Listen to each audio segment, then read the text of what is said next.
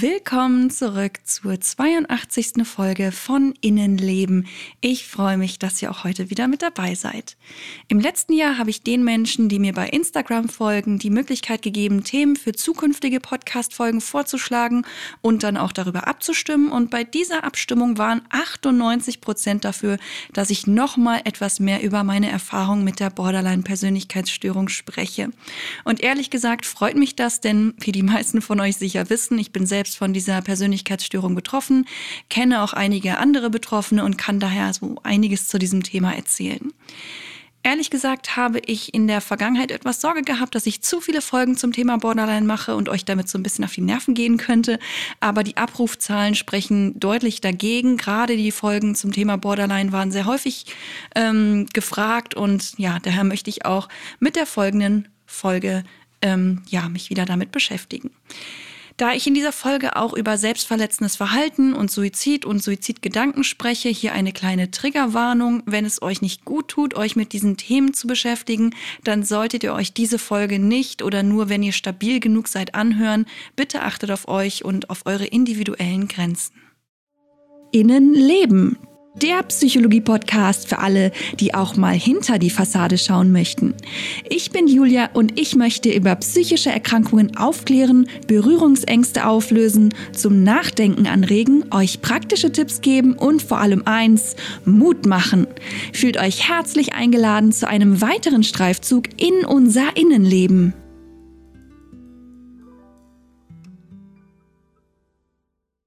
Ich habe mir natürlich zuerst mal Gedanken gemacht, okay, was habe ich denn schon so alles aus meinen Erfahrungen zum Thema Borderline erzählt? Was könnte für euch interessant sein? Und dann habe ich mich so ein bisschen daran zurückerinnert, dass ich erst vor ein paar Monaten gemeinsam mit anderen Betroffenen einen Vortrag zum Thema Borderline gehalten habe und dass wir damals so ein bisschen damit angefangen haben, die Zuhörenden zu fragen, was sie denn bisher über Borderline zu wissen glauben oder welche Vorurteile sie so kennen. Und da dachte ich mir, das wäre vielleicht auch für diese Folge eine spannende Herangehensweise. Ich möchte mir also heute mit euch zusammen typisch typische Borderline-Vorurteile anschauen und euch dann meine Gedanken und Erfahrungen dazu erzählen. So können wir ja gleich mehrere Themen rund um Borderline behandeln und ich kann vielleicht auch noch ein paar falsche Vorurteile entkräften. Außerdem finde ich es auch wichtig zu überlegen, woher diese Vorurteile eigentlich kommen können. Also ja, ich würde sagen, fangen wir mal damit an. Ich habe mir überlegt, was wurde mir vielleicht schon auch so als Vorurteil gegenüber angesprochen und ich glaube, sehr typisch ist, dass Menschen mit Borderline als manipulativ gelten. Diese Meinung habe ich tatsächlich schon oft gehört, auch sogar schon von Therapeuten. Allerdings ist das auch schon eine Weile her. Ich weiß nicht, ob das noch äh, so häufig vorkommt oder ob das vielleicht vor 10 oder 20 Jahren noch irgendwie heftiger war. Aber früher wurde ich oft schon am Telefon abgewürgt mit, ach, Sie haben Borderline? Nee, tut mir leid, solche Patienten nehmen wir nicht. Also ähm, ja, das war natürlich sehr frustrierend. Ähm, was aber meiner Meinung nach da so hintersteckte, war, dass viele Therapeutinnen und Therapeuten das Vorurteil hatten, dass Menschen mit Borderline sehr schwer zu behandeln sind und auch die Erfolgschancen vielleicht nicht so gut sind, dass es halt auch anstrengend und schwierig ist, ähm, solche Menschen äh, zu behandeln, herausfordernd im, im positivsten Falle vielleicht. Und unter anderem eben auch, dass viele Betroffene als manipulativ gelten. Tatsächlich habe ich auch schon Betroffene in Kliniken darüber sprechen hören, dass sie selbst gerne manipulieren und sich einen Spaß daraus machen, durch ihr Drama immer das zu erreichen, was sie wollen. Natürlich kann ich aber nicht sagen, ob das nur sinnlose Prahlerei war, um sich besser darzustellen, oder ob diese Menschen wirklich gut darin waren, andere zu manipulieren. Keine Ahnung. Eigentlich musste ein guter Therapeut oder eine gute Therapeutin sich auf solche ja, Spielereien eigentlich gar nicht einlassen. Aber was heißt es eigentlich, jemanden zu manipulieren? Im Grunde ja nur, dass man versucht, jemanden durch bewusste Beeinflussung in eine bestimmte Richtung der Handlungs- oder Denkweise zu lenken. Und da tatsächlich viele Menschen mit Borderline eine besonders große Sehnsucht nach Aufmerksamkeit Aufmerksamkeit haben und es vielen wichtig ist, sich geliebt zu fühlen, kann es natürlich sein, dass manche auch in der Therapie versuchen, sich besonders positiv darzustellen und durch bestimmte Verhaltensweisen versuchen, dass die behandelnden Menschen Mitleid mit ihnen zum Beispiel haben oder sie besonders interessant finden oder sich vielleicht sogar verlieben. Weil wenn man stark empfindet, ähm, empfindet man natürlich auch das Gefühl, geliebt zu werden, besonders stark. Und das kann natürlich auch sehr angenehm sein. Und klar, wenn man sein Leben lang immer wieder versucht hat, ähm, vielleicht auch mehr oder weniger verzweifelt versucht hat, positive Aufmerksamkeit zu bekommen und irgendwie geliebt zu werden, dann entwickelt man ja vielleicht bewusst oder unbewusst gewisse Techniken, wie man das erreichen kann. Wir alle versuchen ja unsere Bedürfnisse zu erfüllen und gerade in schwierigen Zeiten entwickeln wir eben dann auch Überlebensstrategien. Es kann also sein, dass jemand, der vielleicht schon als Kind vernachlässigt wurde, seitdem alles Mögliche ausprobiert hat, um irgendwie Aufmerksamkeit, Anerkennung und Liebe von anderen Menschen zu bekommen. Es kann sein, dass diese Person versucht hat, durch unangepasstes Verhalten Aufmerksamkeit zu bekommen, vielleicht sogar durch grobes oder antisoziales Verhalten und das dann eben auch noch im Erwachsenenalter zeigt, weil man sich eben auch schon an diese Verhaltensstrukturen gewöhnt hat. Vielleicht hat man sogar den unbewussten Glaubenssatz, dass man lieber durch krasse Aktionen negativ auffällt, als gar keine Aufmerksamkeit zu bekommen. Also ist sogar negative Aufmerksamkeit, bei der man als schlechter Mensch wahrgenommen werden könnte, besser als keine Aufmerksamkeit. Und bei vielen Betroffenen ist es ja auch so, dass die sehr gerne in Extremen leben und ähm, so einen gewissen Kick brauchen. Das ist aber eben nicht bei allen Betroffenen so, aber bei vielen ist es eben so, Viele haben dadurch eben auch so eine, naja, ich sag mal Affinität oder so, ein, so eine, ja, es kann eben passieren, dass sie ähm, schnell abhängig werden von etwas oder jemandem, also von einer Substanz oder eben einer Person. Ähm, das spielt da wahrscheinlich auch noch mit da rein und ähm, ja, vielleicht hat im Gegensatz dazu auch ein anderer Mensch gelernt im Leben, dass es sich lohnt, immer freundlich zu sein und nett zu sein und sich besonders positiv darzustellen, weil darauf wiederum viele Menschen positiv reagieren und das einem selbst ein gutes Gefühl gibt. Und dann behält man dieses Verhalten natürlich auch bei. Ihr seht also, je nachdem, was für ähm, Bedürfnisse man hat und wie stark die sind und was man vielleicht generell auch für Charaktereigenschaften hat, gewöhnt man sich eben gewisse Verhaltensweisen an, bei denen man gemerkt hat, okay, das bringt mich irgendwie zum Ziel. Ich denke, ihr versteht so ein bisschen, worauf ich hinaus möchte, wenn man eben damit gut zurechtgekommen ist, dann ähm, legt man dieses Verhalten eben auch nicht einfach ab. Wer zum Beispiel große Angst hat, verlassen zu werden, der tendiert wahrscheinlich eher zum sogenannten Love-Bombing als Menschen, die so gar keine ähm, Angst vor einer Trennung haben. Vielleicht kurz zur Erklärung. Love-Bombing bedeutet, dass man jemanden quasi mit Liebe und Zuneigung überschüttet, um ihn eben von sich abhängig zu machen. Da werden dann zum Beispiel ständig Geschenke gemacht, der geliebte Mensch bekommt besonders viel Aufmerksamkeit und Fürsorge und Liebeserklärungen jeglicher Form. Bis hierhin klingt das ja noch gar nicht so schlimm und eigentlich ganz schön.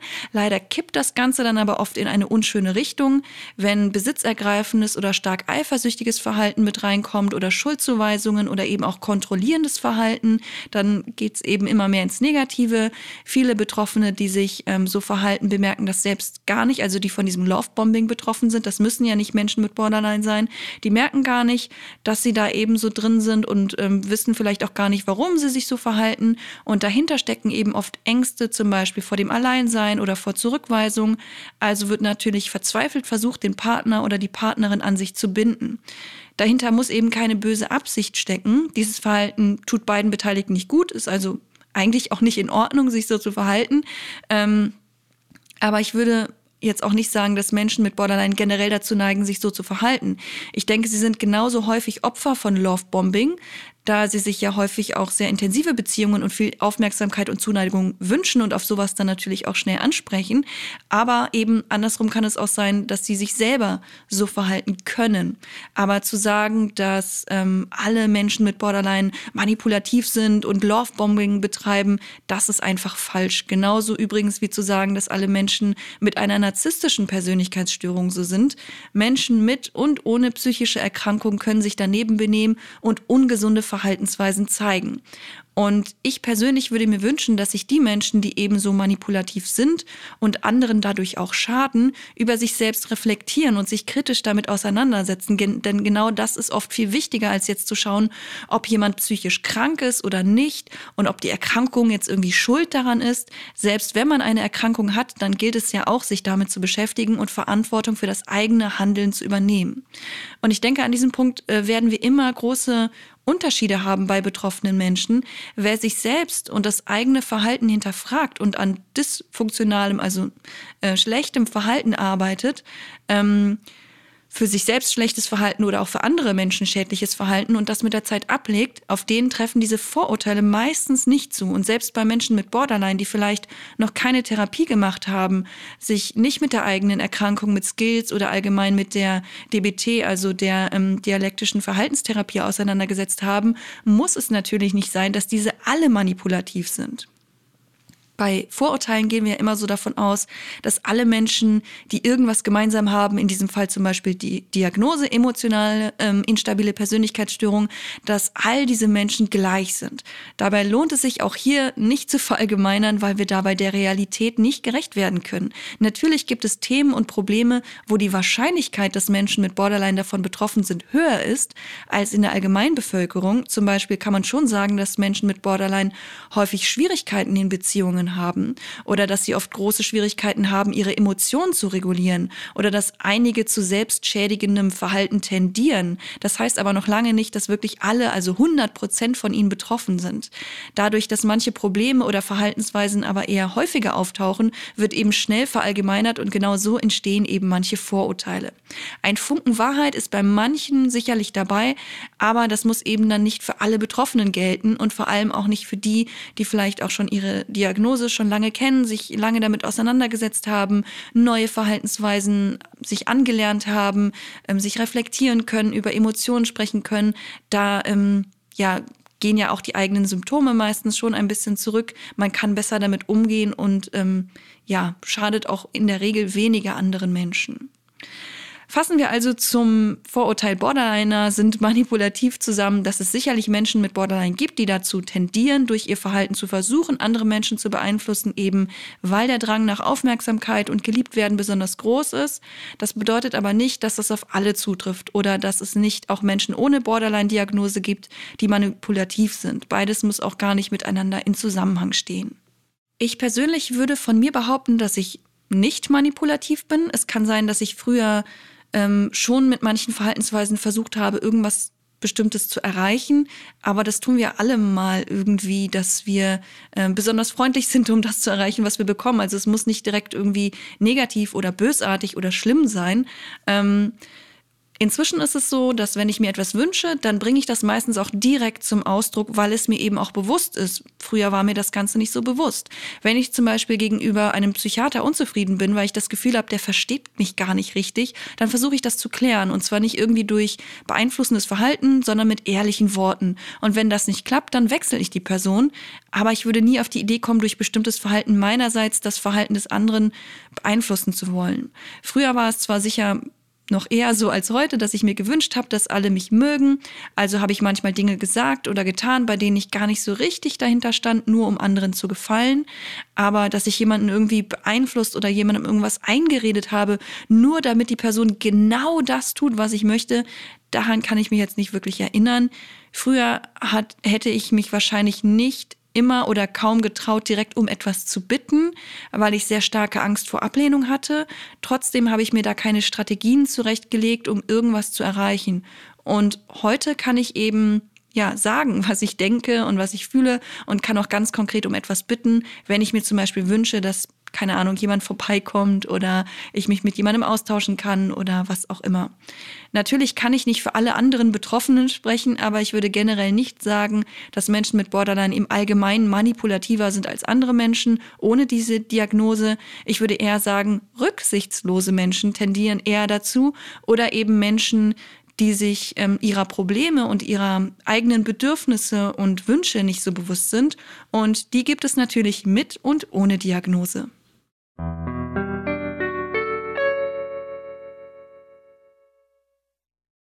Kommen wir zum nächsten Vorurteil und zwar alle Menschen mit Borderline verletzen sich selbst oder sind selbstmordgefährdet, könnte man vielleicht auch noch mit dazu sagen, oder begehen Suizid oder beschäftigen sich mit dem Thema. Früher hätte man vielleicht sogar abfällig gesagt, Borderliner ritzen sich und jeder, der sich ritzt, ist ein Borderliner und es, es gruselt mich allein, diese Worte auszusprechen. An dieser Stelle vielleicht ähm, ja so ein bisschen was zu den Begrifflichkeiten. Zum einen finde ich viel, ähm, finden viele Betroffene das Wort Borderliner nicht besonders schön, denn wir sind mehr als unsere Diagnose. Wir bestehen nicht nur aus Borderline, wir haben die Diagnose emotional instabile Persönlichkeitsstörung vom Typ Borderline, aber wir sind es nicht. Wir sind Menschen mit Borderline-Diagnose. Es gibt natürlich auch Unterschiede. Gerade im Scherz untereinander sagt man, ach ja, die Bordys wieder. Das ist aber dann doch nochmal ein bisschen was anderes als abfällig, als Borderliner bezeichnet zu werden. Und ja, zum anderen wird das Wort Ritzen sehr häufig abfällig verwendet. Ähm, leider habe ich das ähm, ja schon sehr oft gerade auch von älteren Therapeuten und Ärzten äh, gehört. Ich persönlich finde das sehr unpassend, denn es hat auch etwas Verharmlosendes. Ähm, zeitweise wurde es auch mit angeblich satanischem Handeln in Verbindung gebracht oder mit bestimmten Musikrichtungen, bei denen es angeblich cool ist, sich die Haut aufzuritzen. Für mich klingt das so, als würden nur komische oder dubiose Menschen sich irgendwelche Symbole oder so in die Haut ritzen, also die Haut so ein bisschen ankratzen oder so oder damit auf sich aufmerksam machen wollen, weil es ja auch ein optisches Zeichen ist, wenn man sich etwas einritzt. Ähm, ich finde, das hat aber mit der Realität und vor allem auch mit meiner Realität damals sehr, sehr wenig zu tun. Als ich noch akut von selbstverletzendem Verhalten betroffen war, habe ich mir mit Rasierklingen oder Skalpellmessern in verschiedene Körperteile geschnitten.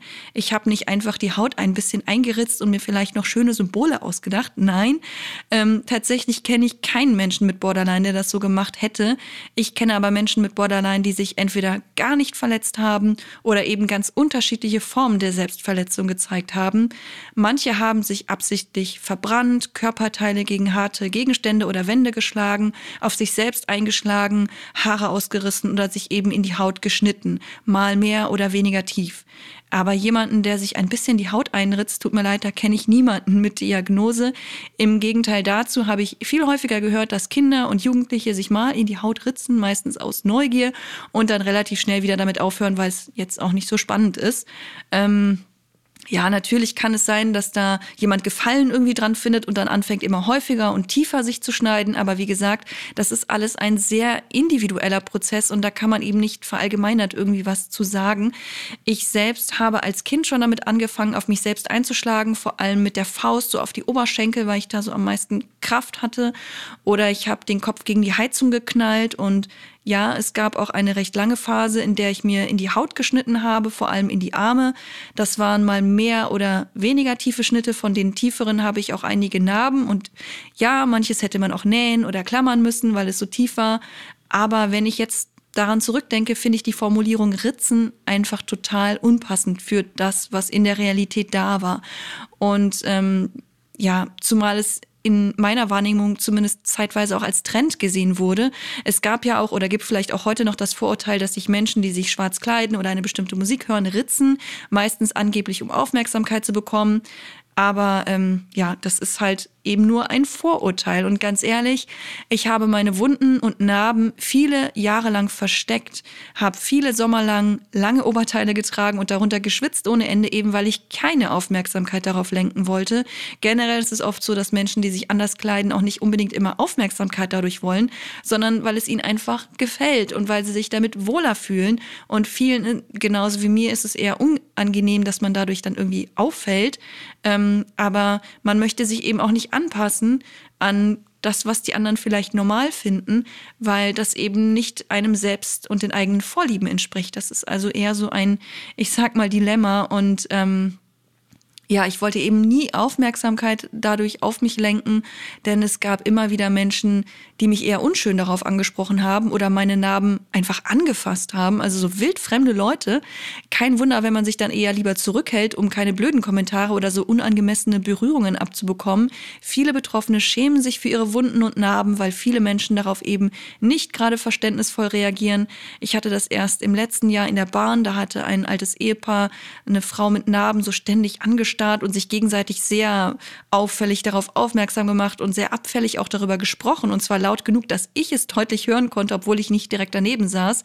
Und sowas ist für viele Betroffene der Horror. Ähm, Natürlich kann es auch hier wieder sein, dass es Menschen gibt, die sich Verletzungen zufügen, um Aufmerksamkeit zu bekommen. Ich kenne auch welche, bei denen das zumindest teilweise so war. Und auch ich, ich habe es nicht gemacht, um Aufmerksamkeit zu bekommen, aber als ich es irgendwann besser unterdrücken konnte, hatte ich irgendwann das Gefühl, okay, jetzt kann man nicht mehr sehen, wie krank ich bin. Jetzt werde ich als direkt als irgendwie gesund eingeschätzt oder so, weil eben gerade in Kliniken oder auch bei Therapeuten da immer ein sehr großer Fokus drauf liegt, dass man sich eben möglichst nicht mehr verletzen soll und dass das irgendwie als erstes behandelt wird, weil das ganz schlimm ist und das muss man als erstes wegkriegen und sobald das weg ist, ja, dann ist ja alles nicht mehr so schlimm.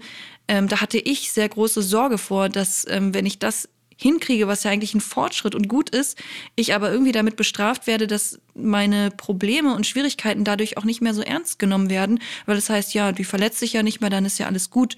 Und ich denke, viele dieser Sachen kann man eben auch auf das Thema Suizid und Suizidgedanken übertragen, dass auch da die Vorurteile bestehen, dass ähm, ja alle Menschen mit Borderline auch immer Suizidgedanken haben müssen oder mit Suizid drohen oder ähm, äh, Suizidversuche hinter sich haben. Das ist eben auch super individuell und auch da gibt es dann die Vorurteile, dass man das macht, um Aufmerksamkeit zu bekommen.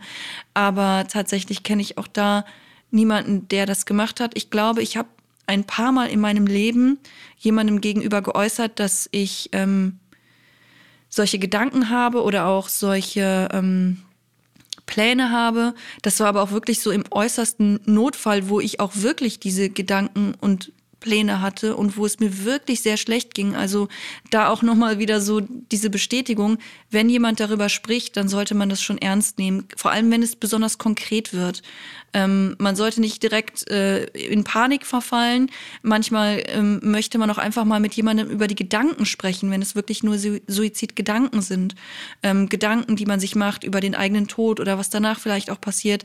Ähm, ich ich fände es schön, wenn wir da viel mehr und ehrlicher drüber sprechen könnten, weil das für viele Betroffene auch eine Entlastung wäre.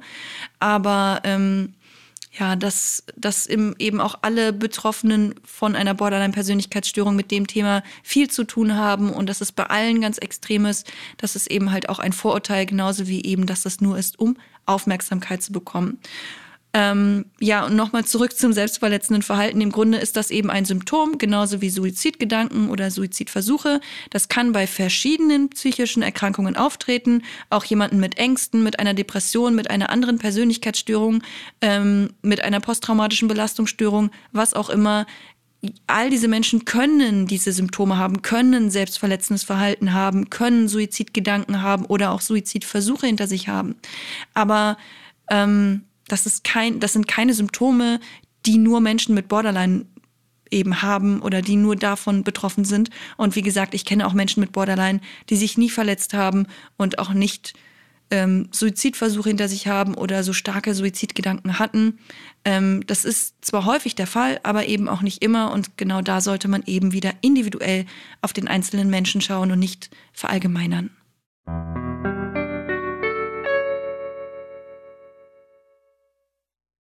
Ja, was für Vorurteile gibt's denn noch so? Ich habe mir mal die Mühe gemacht und im Internet geschaut. Tatsächlich habe ich da ziemlich viele Aussagen dazu gefunden.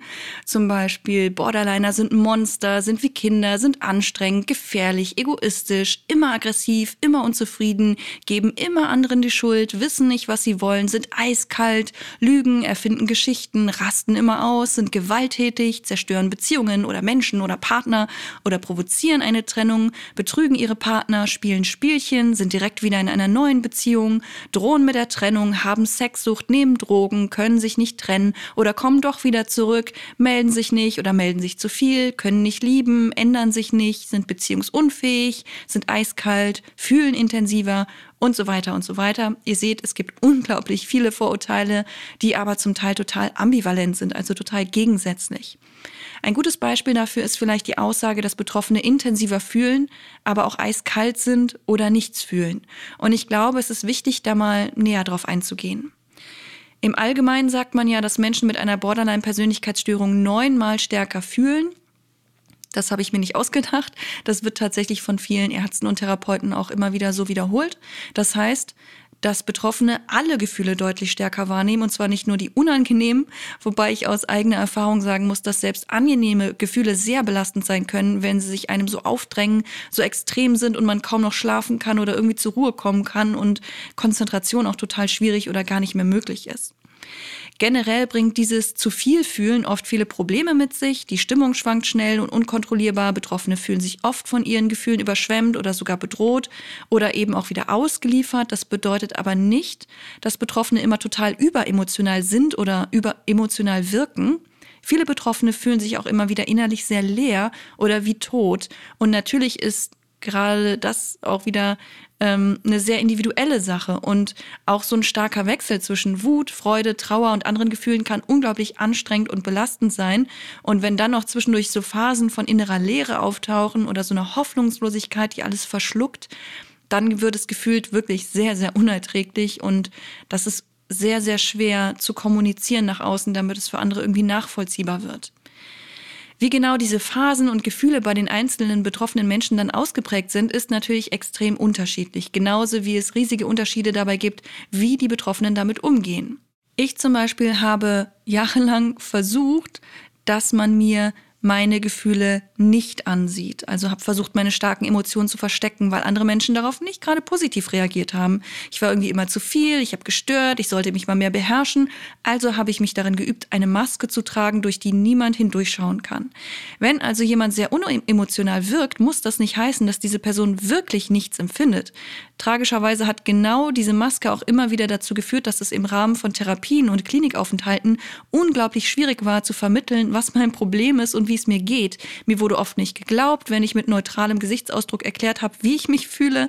Ich hatte ähm, mir mit dieser Maske also sogar eine Barriere irgendwie zusätzlich geschaffen, die ich mühsam wieder abbauen musste, was wirklich nicht einfach war. Und eine Zeit lang in meinem Leben brauchte ich diese Maske aber scheinbar, um zu funktionieren. Und hier sind wir wieder bei einem sehr wichtigen Thema der Anpassung.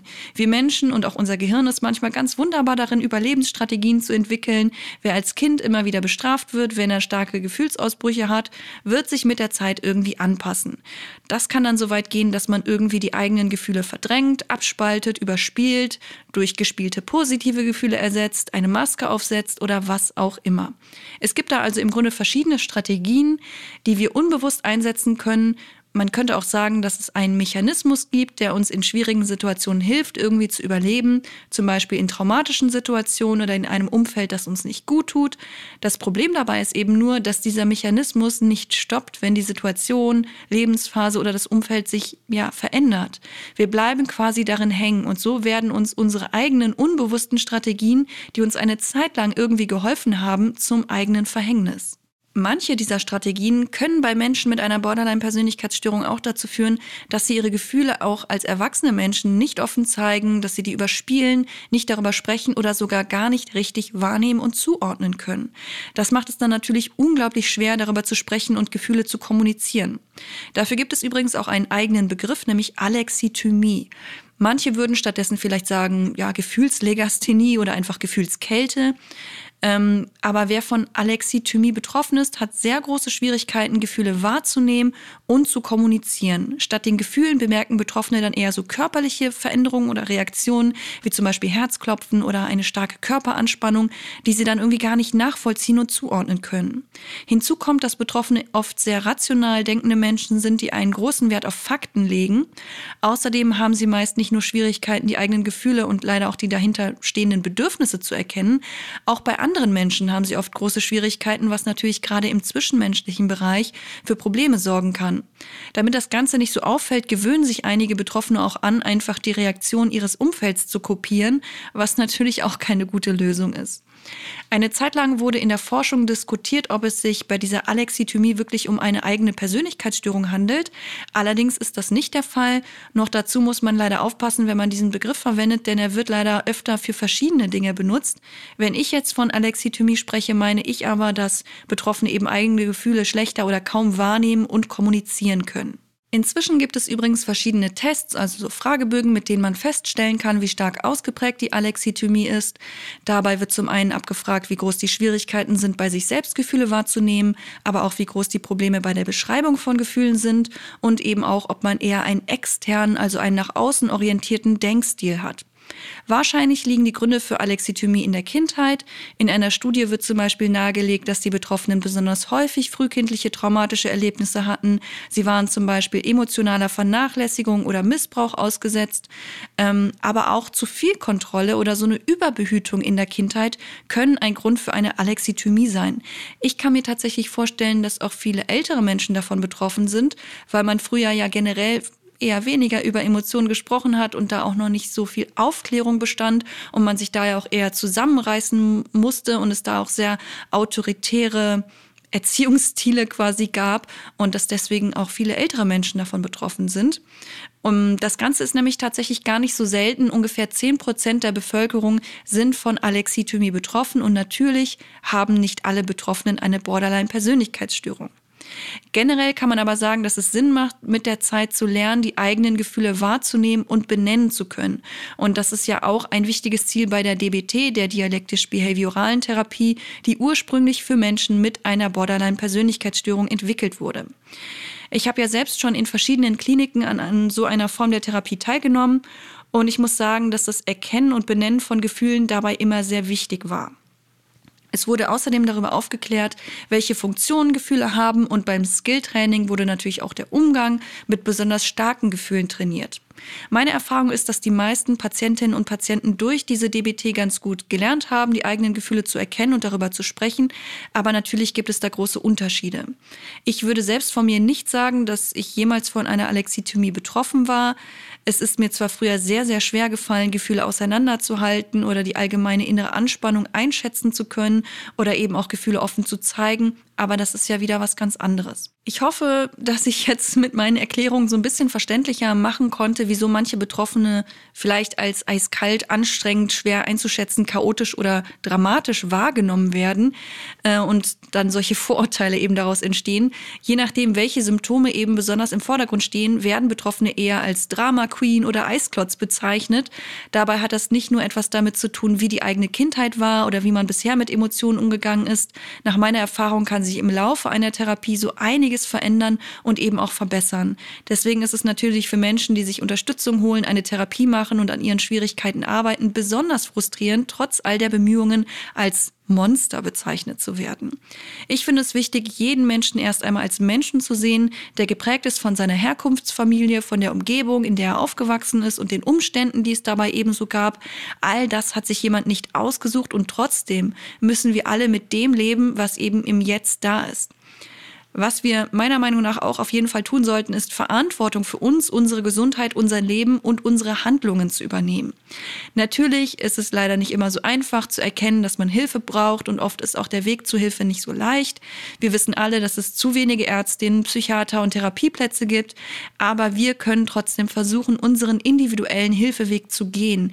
Wir können die mühsame Therapiesuche Schritt für Schritt angehen, uns in einer Klinik anmelden, uns bei Beratungsstellen informieren, in einer Selbst Selbsthilfegruppe ähm, nach Rat und Lösungen suchen und uns eben austauschen. Wir können generell mit anderen Menschen darüber sprechen, uns Informationen dazu ähm, eben einholen auf verschiedenen Wegen. Es gibt ganz viele unterschiedliche Möglichkeiten. Was wir aber auf keinen Fall tun sollten, ist uns gegenseitig zu verurteilen. Wir dürfen natürlich entscheiden, mit welchen Menschen wir in unserem Leben mehr oder weniger zu tun haben wollen. Wir dürfen Grenzen setzen, wenn uns der Kontakt zu jemandem nicht gut tut. Wir sollten sogar immer wieder reflektieren, wer und was uns gut tut und was uns vielleicht zu viel Kraft raubt. Wichtig ist, dass das Ganze auch klar kommuniziert wird. Wenn mich zum Beispiel stört, dass jemand gar nicht über seine Gefühle spricht, dann sollte ich das zuerst einmal ansprechen. Vielleicht ist dem Gegenüber gar nicht bewusst, dass das so ist. Möglicherweise gibt es Gründe dafür und Möglichkeiten daran zu arbeiten, immer mehr über die eigenen Gefühle zu sprechen. Dafür muss aber natürlich erstmal die Bereitschaft dazu da sein. Ich denke, ihr versteht so ein bisschen, was ich damit sagen will. Es sollten keine Vorurteile im Vordergrund stehen, sondern wir sollten uns die Mühe machen, uns ein eigenes Bild von dem jeweiligen Menschen zu machen. Und das funktioniert am besten in einem offenen Gespräch, zumindest wenn alle Beteiligten das auch möchten. Es gibt auch Tage, an denen möchte ich meine Gefühle oder mein Verhalten jetzt nicht unbedingt allen erklären müssen. Da bin ich zu müde, um aufzuklären. Das darf dann natürlich auch mal sein.